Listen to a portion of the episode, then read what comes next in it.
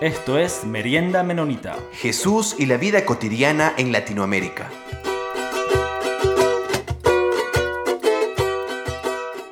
Bienvenidos y bienvenidas una vez más aquí a Merienda Menonita. Es un placer estar aquí con ustedes. Les saluda Jonathan. Estoy aquí con mi compañero Peter. ¿Cómo estás, Peter?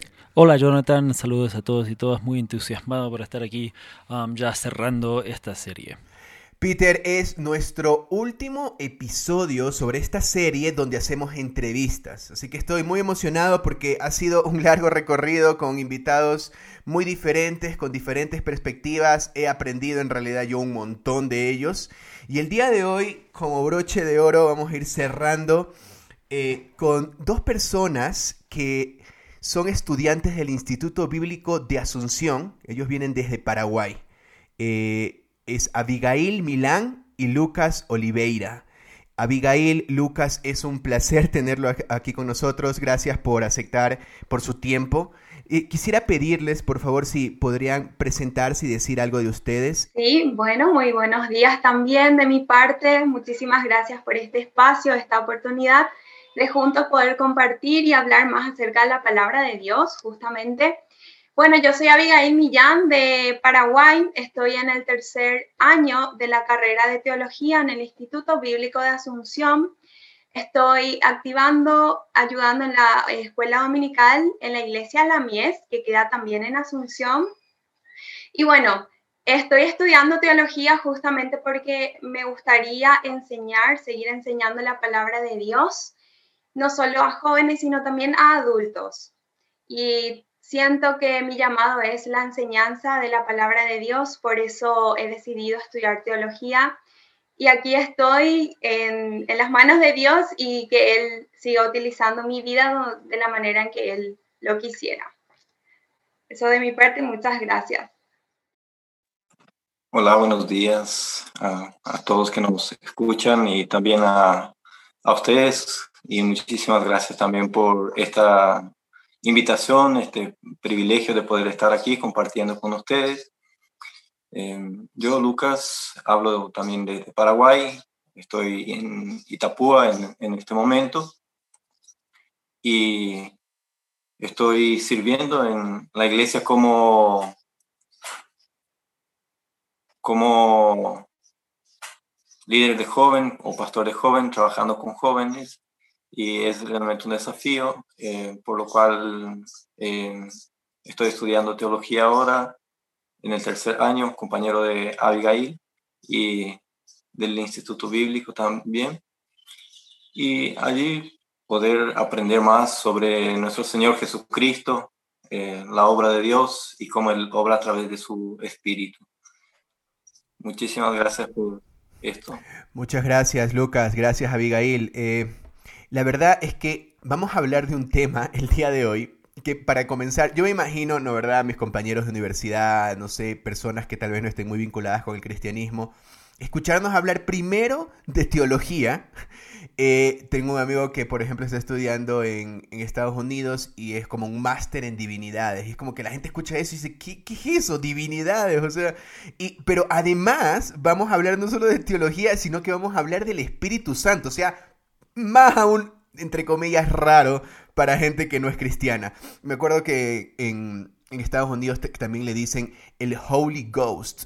Y eso me parecía súper raro, es como casi como el fantasma al santo, algo así, pero me acuerdo que iba a una iglesia luterana y tenían eso, pero creaba como un ambiente de misticismo. Pero algo que me sorprendió en el libro de Palmer Becker sobre el Espíritu Santo es que parece ser que él no ve el Espíritu Santo como algo desencarnado, como algo abstracto, sino que lo ve como algo muy concreto que impulsa a ser.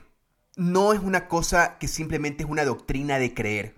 Entonces, la primera pregunta que tengo para ustedes, chicos, es, ¿cómo ven el asunto de la relación entre el Espíritu Santo, tal vez como nos han presentado a veces en algunas otras, otras iglesias, y el enfoque de los anabautistas en el crecimiento, en la expansión, en las actividades de ayuda social. Hay una parte del libro donde comienza a hablar del Espíritu Santo, pero comienza a hablar del, ministerio eficaz. y es una cosa como básicamente sin el Espíritu Santo no podemos hacer todo lo de la ayuda social que hacemos. Y eso es un poco raro para gente tal vez de otras tradiciones, donde ven por un lado el Evangelio y por otro lado la ayuda social y la lucha por la paz. ¿Cómo creen que, creo que ahí sería la respuesta del Espíritu Santo, pero ¿cómo ven esa relación? Yo creo que el Espíritu Santo está muy impregnado en cada área de lo que es el movimiento anabautista justamente. El Espíritu Santo es fundamental. Nosotros generalmente solemos ver más la imagen de Cristo como el centro del anabautismo, pero el Espíritu Santo también es y cumple un rol importante, fundamental en lo que nosotros conocemos como el anabautismo. Y bueno, podemos iniciar con el hecho de que el Espíritu Santo es quien convence primeramente a una persona al arrepentimiento. Y yo creo que ahí inicia todo. El Espíritu Santo viene y eh, hace posible la transformación interior, en el interior del ser humano, y eso lo lleva a estar creciendo espiritualmente al ser humano, y eso también produce el deseo en el creyente más adelante de servir, así como lo estabas mencionando, cómo el Espíritu Santo cómo vemos al Espíritu Santo en cuanto a las actividades sociales también. Y allí yo creo que es fundamental el rol del Espíritu Santo quien hace posible ese deseo de servicio también a las comunidades, a la sociedad. Pero así yo veo al Espíritu Santo como la base de todo ello siguiendo con lo que está compartiendo Avi, Abigail, Millán, eh, comparto con ustedes también lo que un pasaje que compartía Palmer Becker, que es el pasaje de Hechos, capítulo 1, versículo 8, que dice, recibiréis poder.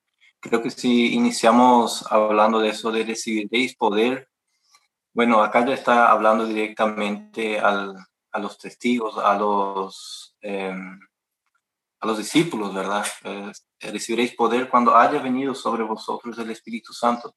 Y siempre es un misterio eh, saber en qué momento, en qué situación ah, el Espíritu Santo obra en la persona y todo lo demás.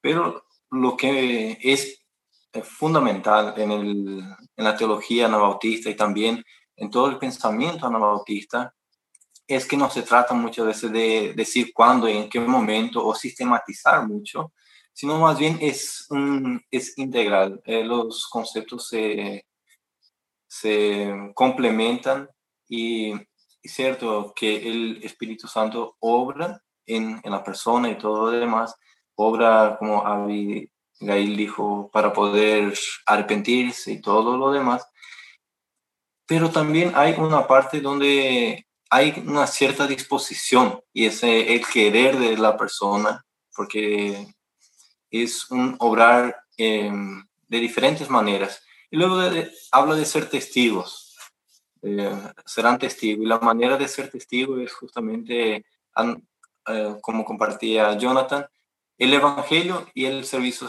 social. Bueno, el, el Evangelio muchas veces em, asociamos como algo o palabra hablada, como se dice, mientras que el, el, trabajo social es un servicio.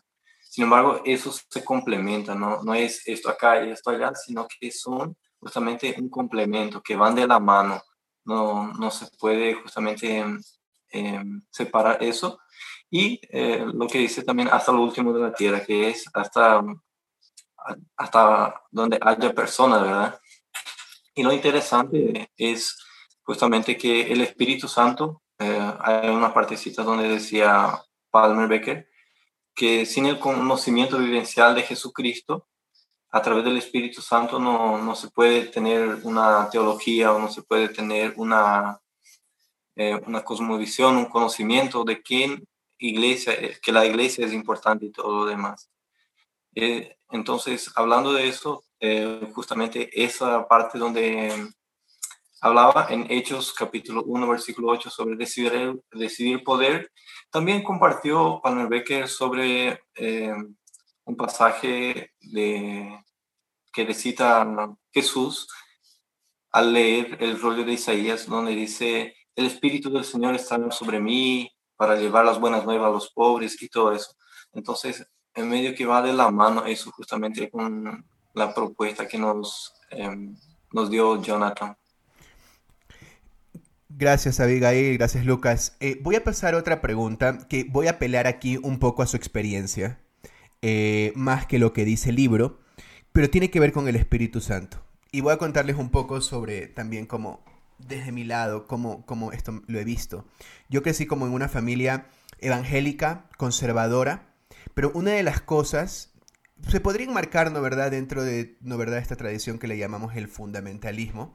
Pero una de las cosas de, por lo menos mi familia, era de que una de las personas que siempre estaban en sospecha en la tradición cristiana eran los carismáticos y pentecostales. Porque también tenemos conservadores, evangélicos, pentecostales, carismáticos, pero desde mi lado no, esos eran uno de los que siempre los teníamos en sospecha. Así como que algo raro está pasando y no entendemos qué es lo que está pasando, nosotros tenemos racionalizado todo acá, ¿no verdad? Entonces mi pregunta es como la siguiente. Creo que sí podemos hablar de que se ha visto en la sociedad, e, e, e, en, en, la tradición cristiana, en el evangelicalismo, en los cristianos protestantes en Latinoamérica, a veces un enfoque distorsionado. Palmer Becker nos habla uno, que es el enfoque casi como que dejar de lado al Espíritu Santo totalmente y una fe racionalizada. Pero me podrían decir, tal vez una cosa, como Abigail y, y Lucas, ¿cuáles ustedes creen que puede ser un peligro a veces de hacer ciertos énfasis estoy diciendo mala pregunta. No es que es un peligro en hacer ciertos énfasis, no que hay ciertos énfasis en el Espíritu Santo que pueden ser peligrosos para la iglesia.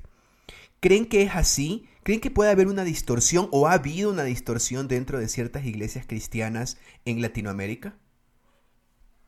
Yo creo que sí puede haber ciertos peligros al usar en vano, digamos, el nombre del Espíritu Santo. Por ejemplo, haciendo o diciendo hacer milagros guiados por el Espíritu Santo o también dar digamos, eh, ciertas profecías, porque hay casos en donde algunos líderes o algunos llamados profetas dicen ser guiados por el Espíritu Santo, pero el peligro está cuando no tiene relación o no está basado en lo que la palabra de Dios ya nos enseña y nos ha sido revelado. Y cuando no tiene esa relación o cuando vemos que no coincide con lo que la palabra de Dios nos enseña y ya nos revela, yo creo que allí más bien hay un peligro de creer a esas personas que dicen ser guiados por el Espíritu Santo. Entonces hay que tener ciertos eh, parámetros o cierto cuidado en cuanto a creer que, nos están enseñando siendo guiados por el Espíritu Santo, porque el Espíritu Santo siempre también va a ir en relación con lo que la palabra de Dios nos enseña justamente. Sí, eh, siguiendo con lo que estaba diciendo Abigail y también lo que compartí de, de, ser del conocimiento vivencial, ¿verdad? Eh, de Cristo a través del Espíritu Santo. Porque muchas veces eh, nosotros o personas eh, no quieren hacerse, vamos a decir, responsables de, de lo que está haciendo, entonces puede atribuir, vamos a decirlo así, puede atribuirlo al Espíritu Santo o yo voy a tomar una decisión y entonces digo, ah, fue el Espíritu Santo el que me guió para tomar esta decisión, ¿verdad? Eh, eh, podemos em, hacer, tener un, hacer un equilibrio ante eso, saber em, cuándo nosotros, cuándo es nuestra decisión y cuándo verdaderamente es el Espíritu de Dios que nos está quebrantando, que nos está instruyendo en eso, si estamos dejándonos guiar por, por, Dios, por su voluntad, si estamos realmente siendo obedientes o si queremos utilizar justamente este poder del Espíritu Santo de una mala manera, ¿verdad? Porque el Espíritu Santo, nos, como mencionó Palmer Becker, es nuestro consolador, nuestro ayudador, y eso mismo ha enseñado Jesucristo, que él se va y nos dejará un ayudador que nos va a estar eh, en, nuestro, en nuestra tarea diaria, en la meditación de la Biblia, en compartir nuestra fe, en poder servir justamente, en poder amar y todo lo demás. Eh, ahora, si utilizamos ese poder del Espíritu para poder, eh, para hacer otras cosas que es un poder, vamos a decir, más exuberante o más, eh, vamos a decir, sale de los límites o es medio raro ya. Entonces, nos hace dudar, hace dudar, nosotros creemos a nosotros mismos, los que creemos en el Espíritu Santo, creemos que Él obra, que hace milagros y todo más, pero cuando es usado de, eh, de una manera, de un poder, vamos a decir, eh, para poder llamar la atención o para poder cautivar eh, milagros, vamos a decir, extraños, nos, llama la atención a, nosotros en nuestro ser. Bueno, gracias. Este, para, para seguir este, en esta, um, um, por, por, por, este lado de quizás dando en algunos espacios, dando demasiado énfasis en, en, el Espíritu Santo y en otros espacios, inclusive no dando, dándole lugar. Este, Palmer Becker habla un poco en, el libro sobre esta diferencia de, sur y norte. este, entonces, quería ver, ah, desde mi perspectiva, yo he vivido en el norte, también he vivido en el sur, este, y, eh, y he participado en iglesias. Y, creo que sí, lo que Palmer Becker dice es muy interesante, um, pero quería ver desde, desde ustedes, desde su perspectiva um, en Paraguay, si, si, si se ven esa, um, como esa diferencia que, describe Palmer Becker sobre la, esa realidad de que en el sur, como en, él le da ejemplos de África, este, entonces podemos ver también en Latinoamérica de que la iglesia este, promueve un poquito más de ese trabajo del Espíritu Santo versus lo que estábamos diciendo, lo que estaba diciendo Jonathan, de, racionalizar todo en el norte. Este, pero ¿cómo, cómo lo, ven ustedes desde sus comunidades y, y, si, y si piensan que hay maneras en que sus comunidades podrían ofrecer algo a, las iglesias del norte. Primeramente, eh, entendiendo un poco lo que se refería ¿verdad? Al, sur global y al norte global. Eh, al sur global, como dijiste, Peter, eh, podría ser África y otros países que también no son, vamos a decir, subdesarrollados los países más desarrollados, incluso podemos decir en Latinoamérica, si en el sur de Latinoamérica, si hay un país que es subdesarrollado, pasa directamente a ser eh, norte, norte, ¿verdad? Por su desarrollo económico, político y todo lo demás. Y bueno, nosotros acá en Latinoamérica, en Paraguay, vivimos en, en lo que sería el sur global, en la parte del sur, donde eh, vemos también una necesidad de eh, experiencial más bien que una necesidad racional también, a pesar de que eso no, no está ajeno, ¿verdad? Que la, suplir la necesidad experiencial, ya sea en, vamos a decir, en la salud, en la educación, eh, sería algo como eh, racional, o sea, no puedes dejarte alimentar eh, alimentarte bien para querer eh, estudiar nomás.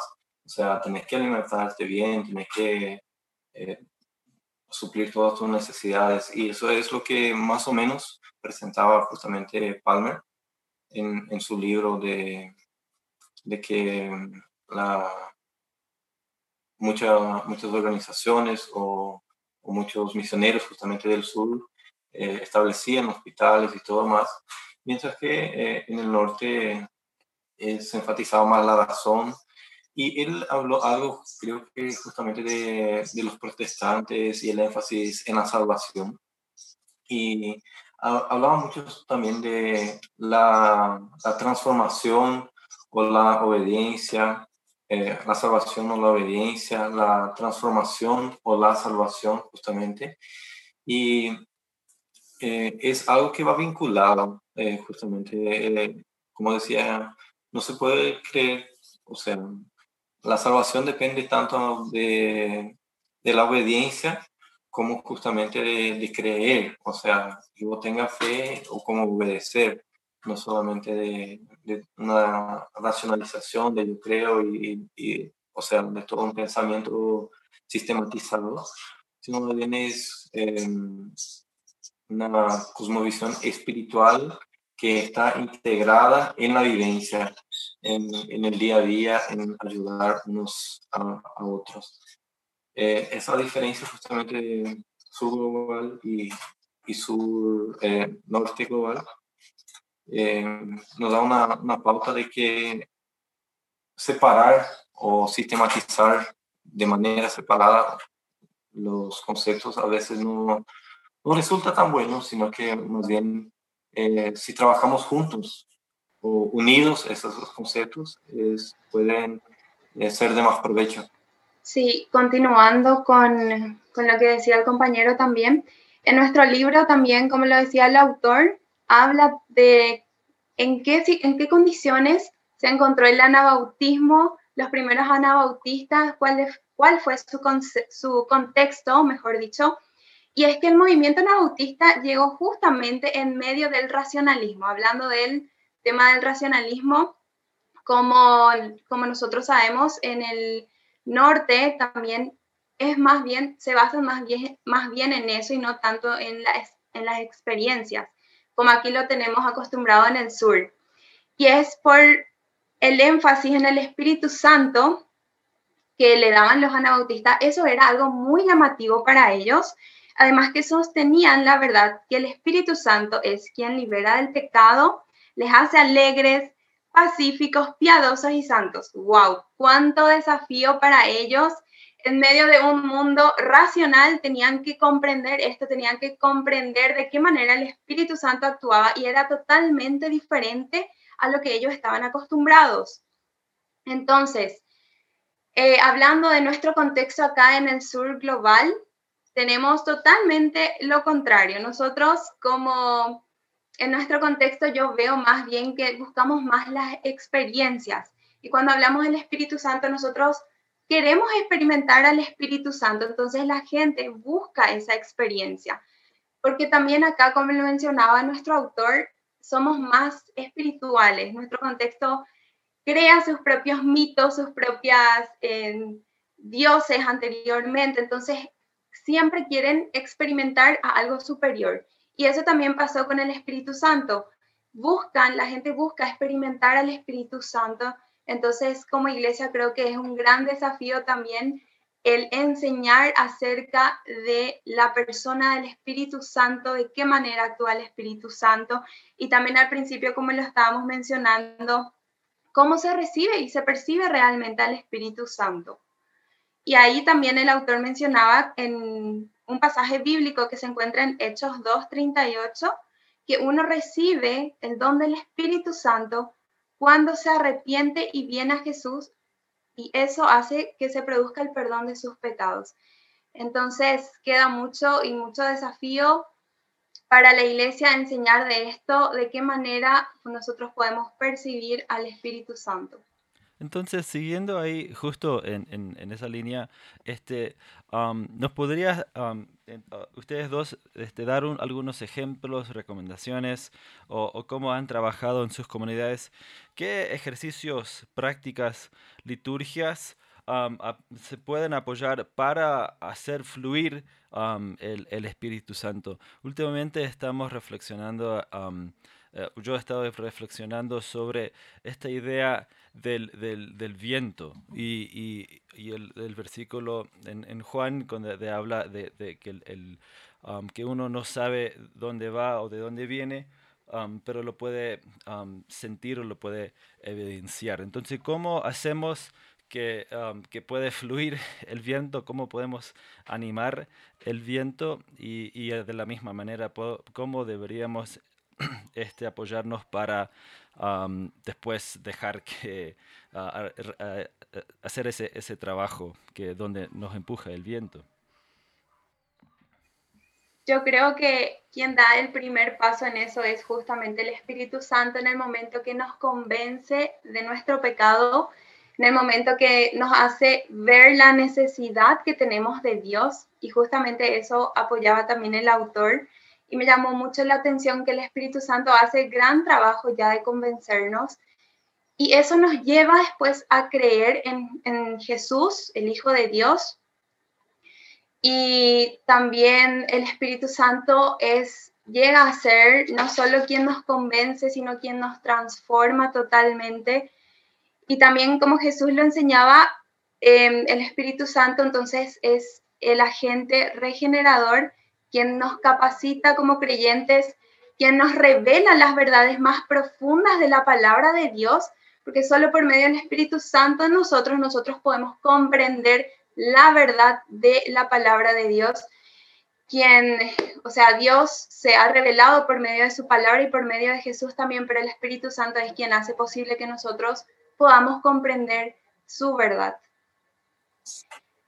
Quizás añadiendo más lo que estaba hablando Abigail, eh, el Espíritu Santo transforma, ¿verdad? Transforma y creo que es un, paso para llevar a la vivencia de nuestra el Espíritu Santo en nuestra vivencia.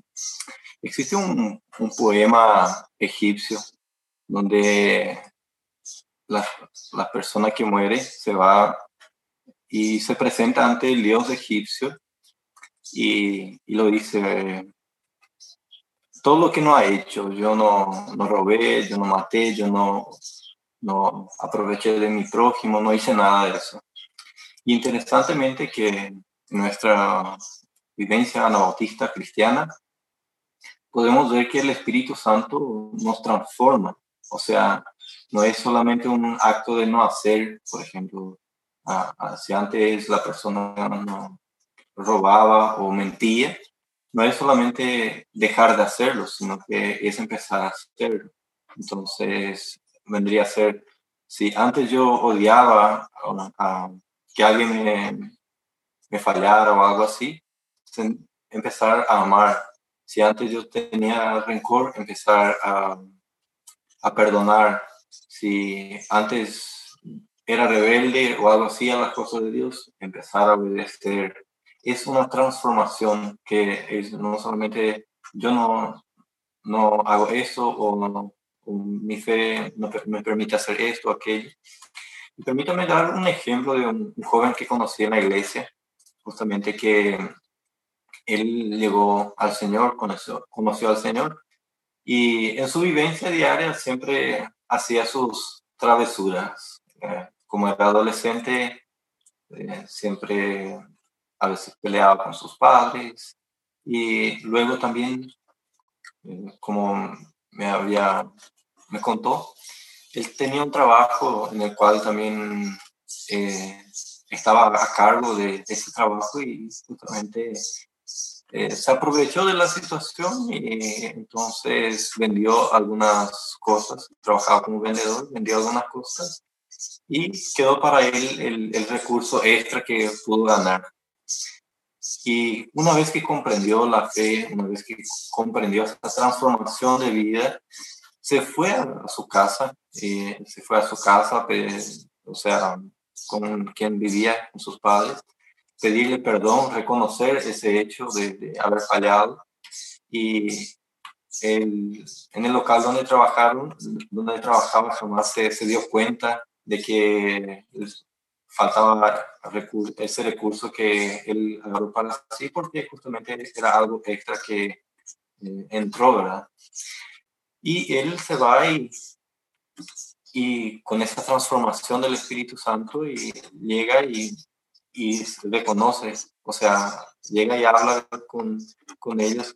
Yo no, no, me imagino en esa posición de, llegar y decir y, confesar, ¿verdad? Algo que nadie sabe, algo que nadie se enteró, y tener esa eh, transformación del Espíritu Santo, de poder pasar un cambio de vida y ser honesto, o sea, justamente empezar a obrar un cambio interior que puedas eh, reflejar en el cambio exterior de nuestra vivencia con, con los demás y con nuestros prójimos. Gracias Lucas, gracias Abigail. Eh, ya vamos a ir cerrando entonces eh, las entrevistas que hemos tenido hasta ahora. Me ha parecido muy interesante como eh, lo que ustedes han ido comentar, comentando. Ahora quiero como bajar un poco las, reflexiones que hemos hecho.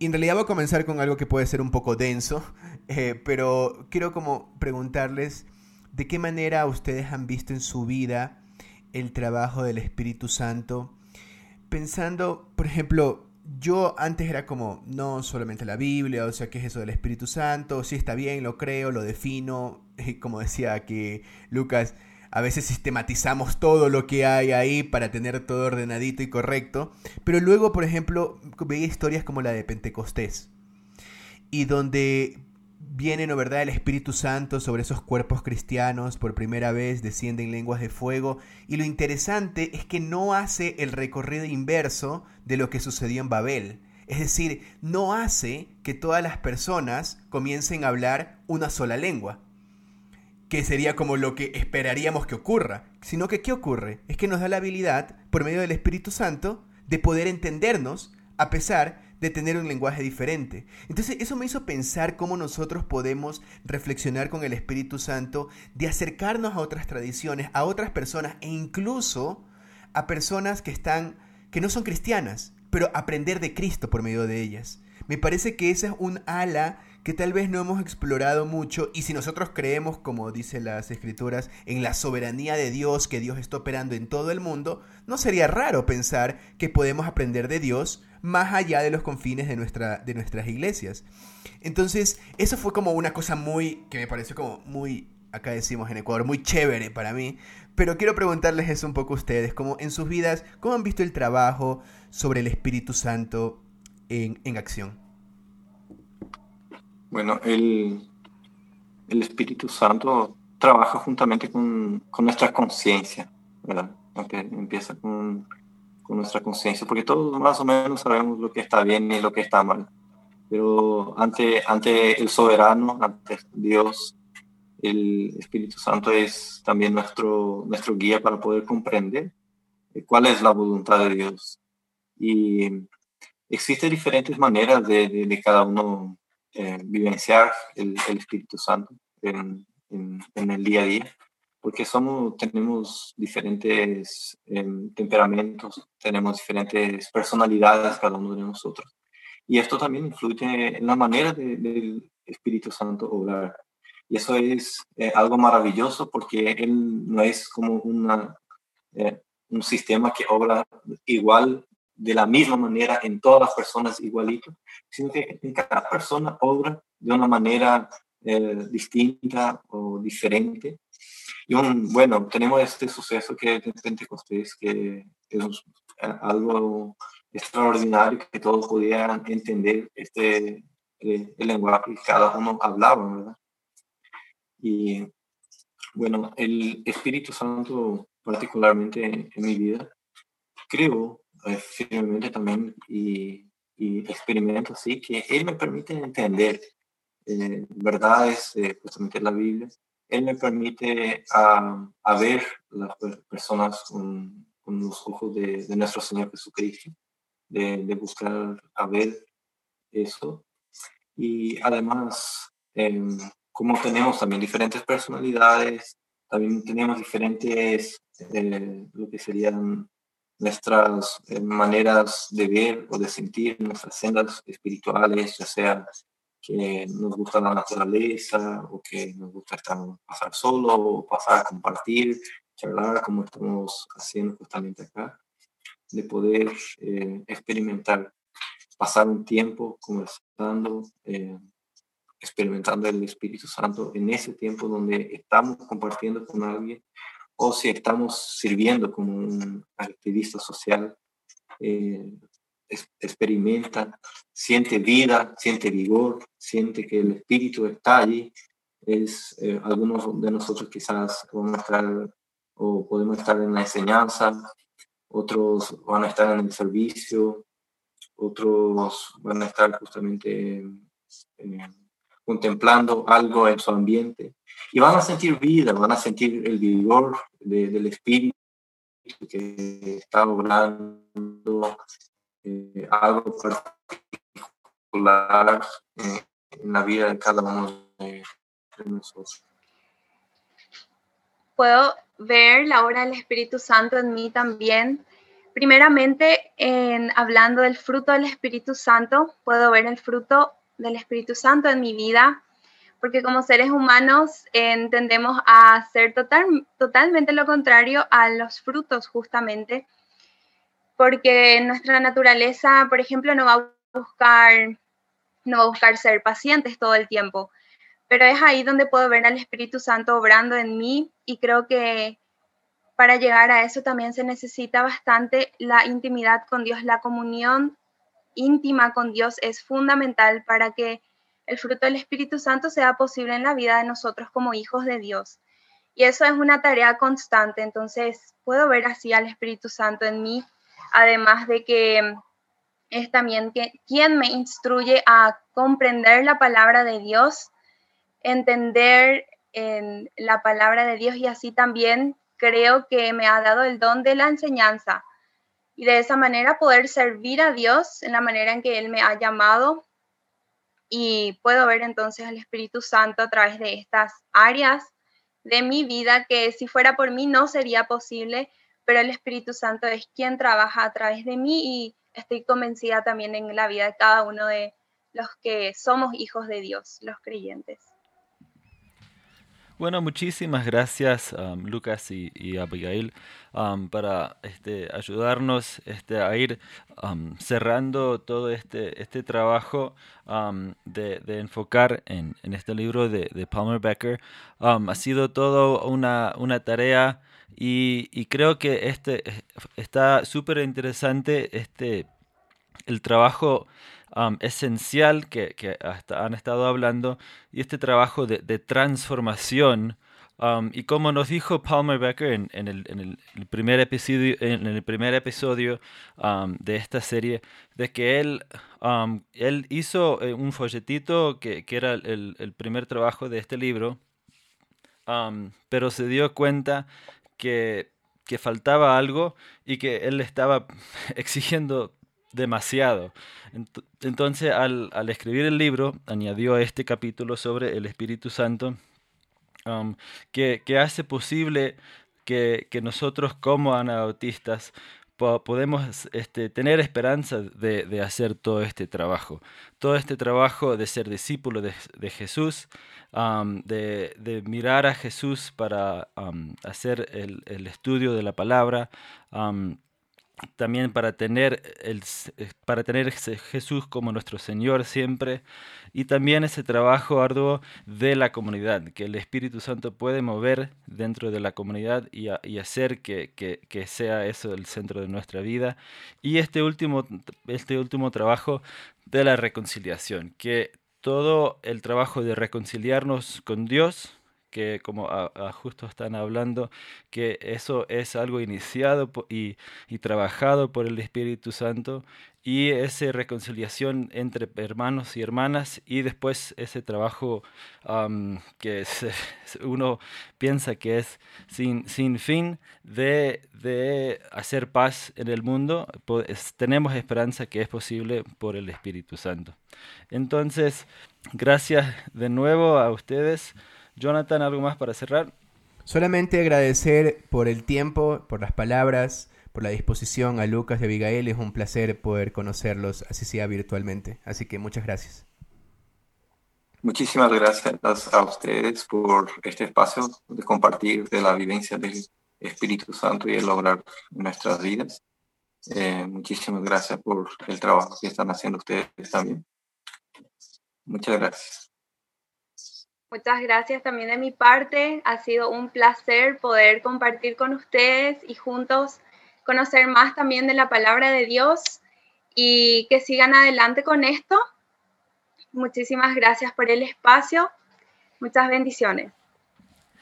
Entonces, eh, aquí eh, ya vamos cerrando y estén pendientes. Ah, la próxima semana tendremos otro episodio donde con, con, Jonathan vamos a intentar de, de como hacer un trabajo de recordar de todo y, atravesar toda esta serie enfocando en este libro.